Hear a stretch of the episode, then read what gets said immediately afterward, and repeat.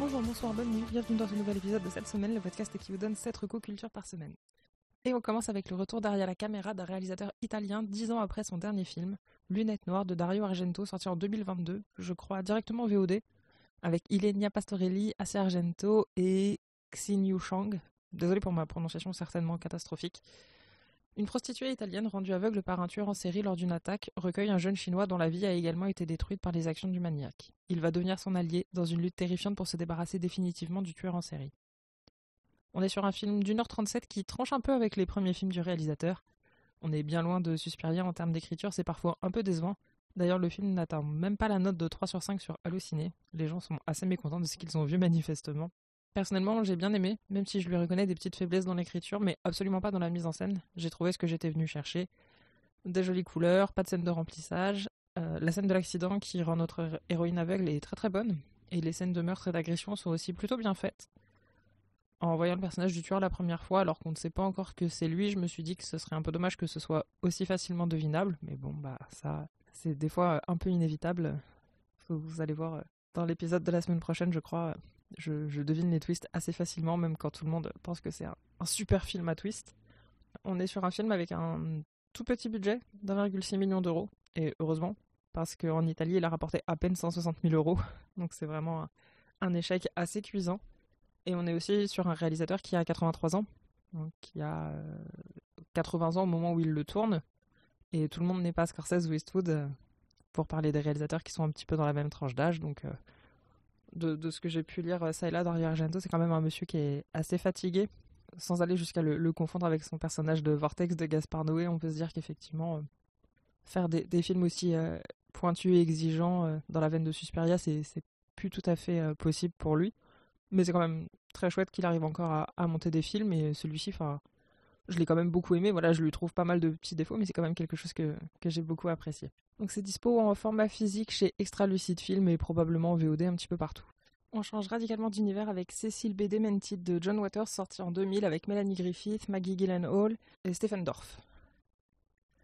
Le cinéaste Cécile B. Demented est un puriste, qui refuse les règles commerciales et morales imposées par Hollywood.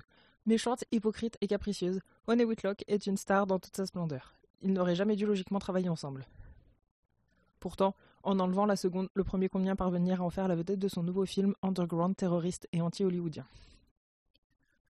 Le pape du trash a encore frappé avec cette comédie barrée qui m'a beaucoup fait rire tant ses personnages sont absurdes. La présentation de l'équipe de tournage où chacun arbore un tatouage d'un grand réalisateur, Kenneth Anger, Almodovar, Spike Lee. Enfin voilà, donc pour vous donner un petit peu le, les, personnages, enfin Maggie Gyllenhaal, elle interprète une maquilleuse sataniste. Euh, voilà, chaque, personnage a sa spécificité. Euh, ils sont tous euh, plus barrés que les, uns que les autres. John Waters emmerde Hollywood et l'Amérique puritaine et va le faire dire à ses comédiens pendant les 86 minutes de film. C'est moins dérangeant que Pink Flamingo. Et si vous ne savez pas ce qu'est Pink Flamingo et que vous voulez vous renseigner dessus, Évitez de le faire en mangeant, ce sera mon seul conseil. Ce film est une vraie déclaration d'amour au cinéma bis, indépendant, chelou et décrié, mais aussi à leur public, comme le montrent les différentes situations compliquées dont nos héros vont, ne vont pouvoir se sortir que grâce à l'aide des spectateurs, fans de ce genre de films, donc des films d'action ou de films porno. C'est vraiment, c'est très drôle, c'est très coloré, c'est très, euh, c'est très grinçant, c'est très euh, politiquement incorrect, c'est vraiment un, petit bonbon acidulé qui, pique et qui vous fait plisser les yeux, mais c'est vraiment euh, très très chouette. Donc c'est un film qui a 20 ans, et ça se sent un petit peu parfois euh, avec euh, quelques références un petit peu passées, mais ça fonctionne toujours aussi bien. C'est dispo sur Mubi et c'est parfait pour mettre un petit peu de couleur dans ces journées où le temps est tout gris. Grand écart à nouveau avec The Autopsy of Jane Doe, Jane Doe Identity pour le titre français, parce que c'est tellement mieux d'avoir des titres français qui sont aussi des titres en anglais, Autant pour Very Bad Trip, je peux comprendre que Hangover, ça parle pas trop aux non bilingues, mais bon, Autopsy, je pense que le public français pouvait comprendre. Et c'est aussi à ne pas confondre avec The Jane Doe Identity, sorti en 2017, dont le titre français est La toile du veilleur. Donc je sais pas si vous avez tout suivi, mais de toute façon, là n'est pas le sujet. Tommy Tilden, interprété par Brian Cox, et son fils Austin, interprété lui par Emile Hirsch, sont médecins légistes dans la morgue locale d'une petite ville. Un soir, le shérif leur amène le cadavre d'une jeune femme à l'identité inconnue surnommée Jane Doe, interprétée elle par Olwen Kelly. Ils décident de mener leur enquête pour connaître son histoire et la raison de sa mort. Alors qu'ils commencent à assembler les pièces d'un mystérieux puzzle, une force surnaturelle fait son apparition dans le crématorium.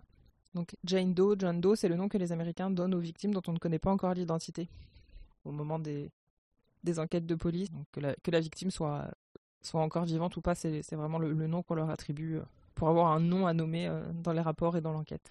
Je connaissais pas le réalisateur, André Ovredal, mais c'est lui qui a réalisé le dernier voyage du Déméter sorti l'été dernier, alors j'y allais un, un, peu à reculons.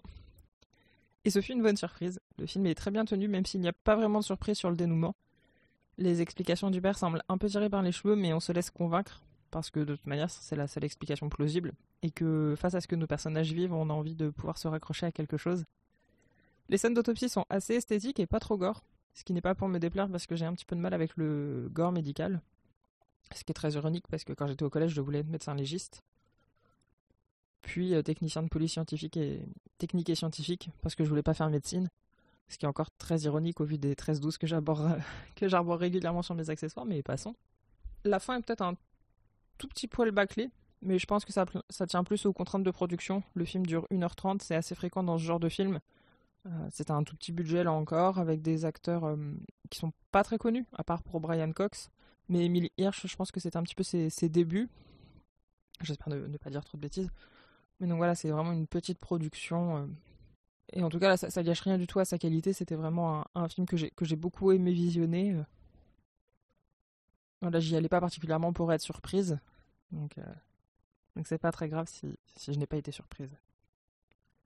Et on termine la partie cinéma avec un film actuellement en salle, le successeur de Xavier Legrand avec Marc-André Gondin, Yves Jacques et Anne-Elisabeth Brosset, qui lui est un film qui m'a vraiment surprise et qui m'a vraiment fait sursauter.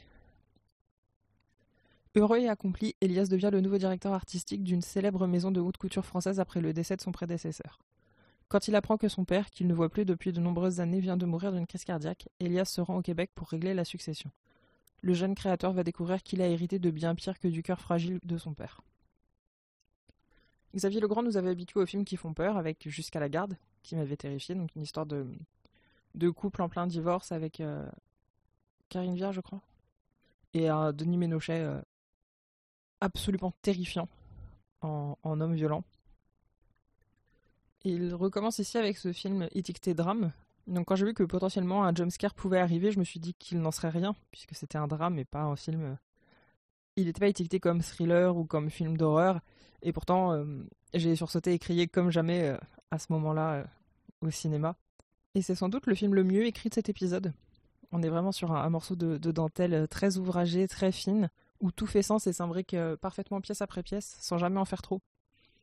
Sauf peut-être à un moment où on a envie de penser que le personnage agit de manière insensée, mais très honnêtement, je ne sais pas comment moi je réagirais si j'étais dans cette situation. Euh, donc, probablement mal. Donc le fait, euh, donc euh, on peut pas lui en vouloir. Et le fait qu'Elias soit sans cesse rappelé à son travail par les textos de son assistante, c'est quelque chose qui est très utile pour la fin. Les voisins un peu oppressants, les bouteilles de vin, tout est vraiment utile, travaillé et placé à, bon escient. Et vraiment avec les bonnes doses à chaque fois par exemple, à un moment du film, je me suis dit euh, Ah, encore un film où le héros a toujours de la batterie sur son téléphone. Et littéralement, trois secondes après, vraiment le cut suivant, on le voit assis dans le couloir en train de charger son téléphone et sa tablette. je me suis dit Ah bon, bah non, en fait, enfin un film qui pense que, que les téléphones et les batteries, ça doit se recharger. Euh, on n'est pas dans, dans, ce trope du film d'horreur où, euh, évidemment, les téléphones ne se mettent plus à, passer sitôt qu'on a besoin de les utiliser. Tous les détails ont été réfléchis et ça colle, ça colle aussi avec le, métier qu'on a donné à Marc-André Grondin, parce que du coup, voilà, en tant que directeur artistique d'une maison de mode, euh, c'est lui qui, doit penser à, tous les détails euh, du défilé. Et, donc voilà, c'est intéressant aussi de, faire ce, parallèle-là. Et du coup, ça me, je, remarque qu'entre Les Chambres Rouges, qui est sorti un petit peu plus tôt dans l'année, et le César du meilleur film étranger, qui a été décerné à Monia Chokri, le cinéma québécois nous montre qu'il est temps d'arrêter de le sous-estimer. On passe à la littérature avec Vendredi soir d'Emmanuel Bernheim. Laure alluma l'autoradio. Elle respira profondément. Les portières étaient verrouillées. Elle ne risquait rien. Il faisait bien chaud. Elle écoutait de la musique. C'était vendredi et elle allait dîner chez des amis. Et demain, pour la première fois de sa vie, elle vivrait avec quelqu'un. Comment une grève de métro peut potentiellement vous faire envoyer balader toute votre vie et vos projets d'avenir? Car, au hasard d'un embouteillage, Laura prend Frédéric en stop. D'abord un peu craintive, c'est très intimidant de faire monter un inconnu dans sa voiture.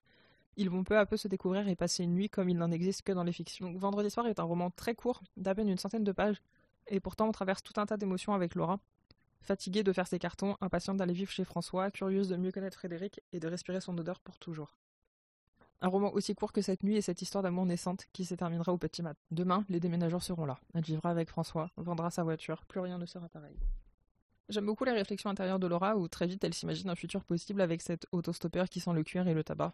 Un roman qui vous fait voyager dans le passé, puisque dans la voiture de Laura il n'y a pas d'autoradio USB ou même CD, mais des bonnes vieilles cassettes qui m'ont plongé dans mes souvenirs d'enfant, puisque c'est un roman qui a été écrit en 1998 je crois. Ça n'a pas conscience de nous faire euh, voyager dans le passé au moment où c'est écrit, mais en le lisant effectivement euh, début 2024, ça m'a vraiment projeté 25 euh, ans en arrière et, et c'était pas désagréable. Les phrases sont très courtes, c'est vraiment une écriture très incisive, très courte, mais c'est vraiment parfait pour être dans l'ambiance. Et j'ai tout de suite visualisé la voiture, la pizzeria, la chambre d'hôtel, comme si je les avais vus. Euh, et ça donne aussi ce sentiment d'urgence, puisque Laura, elle, donc elle s'imagine faire sa vie avec, avec Frédéric, mais bon, toujours elle a ce, ce petit, cette petite voix qui lui dit Bah oui, mais enfin, demain t'emménages chez François, donc qu'est-ce que tu vas faire? Et donc voilà, c'est cette urgence de la situation. On a aucune idée de comment Frédéric euh, vit lui la situation, ce sera jamais euh, détaillé. Mais du coup voilà, ça nous aide vraiment à, nous plonger dans, cette ambiance. Et, euh, je connaissais pas de l'autrice, Emmanuel Bernheim, je connaissais deux noms, mais j'avais jamais lu. Et du coup, je vais aller découvrir ses autres romans très vite, et c'est sorti en poche chez Folio. Pierre est un curé de gauche. Il est cool, il est drôle. C'est pas un prêtre, c'est un bonhomme. Moi, c'est comme si j'avais un nouveau tonton. Un excellent, qui rit, qui chante, qui chatouille. Pourquoi j'ai tué Pierre de Olivier K et Alfred m'a mis une claque. Et pourtant, en voyant le titre et le résumé, je savais que ça allait arriver. Hein. Mais c'est autobiographique, donc Olivier K nous raconte sa propre histoire et comment il en est venu à faire cette euh, bande dessinée avec Alfred, son voisin, donc qui est dessinateur euh, reconnu, et comment il essaye de faire la paix avec cette histoire. Donc il y a deux histoires dans l'album, donc le récit de l'enfance jusqu'à la prise de conscience, et ensuite toute une partie sur la volonté d'en faire une bande dessinée, le retour sur les lieux pour faire des recherches, pour qu'Alfred puisse dessiner le plus justement les choses, tentative aussi d'expliquer à ses amis pourquoi non, ça n'a pas de sens de faire baptiser un enfant si aucun d'entre eux ne croit en Dieu, avec euh, ce qui se passe euh, dans l'église et avec ce qui lui est arrivé à lui. Explication avec les grands-parents pour qui les gens d'église ont forcément raison et à qui il ne faut pas faire de tort en racontant la vérité, surtout pas. Toutes les vérités ne sont pas bonnes à dire, euh, surtout quand elles peuvent mettre vos croyances dans des positions périlleuses. Donc c'est un petit peu le schéma classique de, ce genre d'affaires, malheureusement, où quoi qu'il arrive, on tentera de mettre la faute sur la victime. Elle a parlé, elle s'est tue, elle n'a rien dit sur le moment, elle s'est laissée faire. Euh, c'est toujours exclusivement la faute des agresseurs. Hein, toujours, partout, tout le temps, et jamais de victime. Je n'avais rien lu d'Olivier K jusque maintenant, mais Alfred, c'est quelqu'un que dont je suis un petit peu le travail, et j'ai lu quelques-unes de ses précédentes. Euh, de ses, dire de ses précédentes bandes dessinées maintenant, parce que celles que j'ai lues sont sorties après. Euh, après celle-ci, puisque celle-ci, je crois qu'elle est, sortie en 2007. Et du coup, moi, j'ai lu euh, Coma Prima, sorti en 2013, et Je ne mourrai pas gibier, qui est sorti en, 2009, et qui, là encore, euh, qui, là, une première fois, m'avait brisé le cœur. Et je pense que du coup, c'est un, auteur aussi que je vais aller euh, suivre un petit peu plus précisément, parce qu'à chaque fois, je trouve qu'il arrive à, faire passer tellement d'émotions à travers son dessin que, voilà, c'est vraiment un, auteur que je, que je vous recommande chaudement. Bande dessinée toujours pour terminer avec Dans la tête de Sherlock Holmes, l'affaire du ticket mystérieux tome 1 et 2 de Cyril Liéron et Benoît Dahan. J'ai lu le premier tome à sa sortie en 2019 et j'ai enfin pris le temps de, de terminer l'aventure avec le second tome. La découverte d'une poudre mystérieuse sur des vêtements et d'un ticket de spectacle très particulier amène Sherlock Holmes à penser que le patient n'est pas l'unique victime il semblerait en effet que l'étrange disparition de londonien trouve son explication dans les représentations d'un magicien chinois. D'autres tickets retrouvés confirment les soupçons du détective. Ce que j'aime dans cette série, déjà, c'est que ça parle de Sherlock Holmes, qui est vraiment un de mes, un de mes héros de, pop culture préférés. Mais c'est aussi qu'on nous montre justement le cheminement de pensée du célèbre détective avec un fil rouge tout au long des pages, avec des gros plans sur des indices qui le repèrent sur les lieux d'enquête, un peu comme si, euh, un peu comme pouvait le faire la série de la BBC, que je ne peux que vous recommander la mise en page est très soignée et on sera mis à contribution ça et là pour nous aussi euh, découvrir des indices à travers des procédés de transparence ou de pages à replier sur elles-mêmes. Le dessin a un petit côté rétro que j'aime beaucoup. Les personnages n'ont pas les traits des acteurs de la série, hein, qui est ma référence en matière de Sherlock Holmes, mais ils sont très bien mis en image et je crois qu'en fait le Sherlock s'inspire de l'acteur Peter Cushing, qui a lui aussi euh, souvent interprété Sherlock au cinéma. J'aurais aimé voir un petit peu plus de décors. Euh, plutôt que d'avoir toujours des, plans sur les personnages. Mais les pages sont déjà très chargées avec le hors-champ et les indices. Donc je pense que ça aurait euh, ajouté des pages inutilement et ça aurait été dommage. Donc euh, c'est très bien comme ça. Je sais pas si ils ont prévu avec euh, Ankama qui est l'éditeur de, de, sortir d'autres aventures de Conan Doyle. Mais en tout cas, je l'espère parce que c'était très plaisant. C'est ainsi que se termine l'épisode de cette semaine. Les liens utiles sont dans la description comme d'habitude. Bonne semaine, à lundi prochain.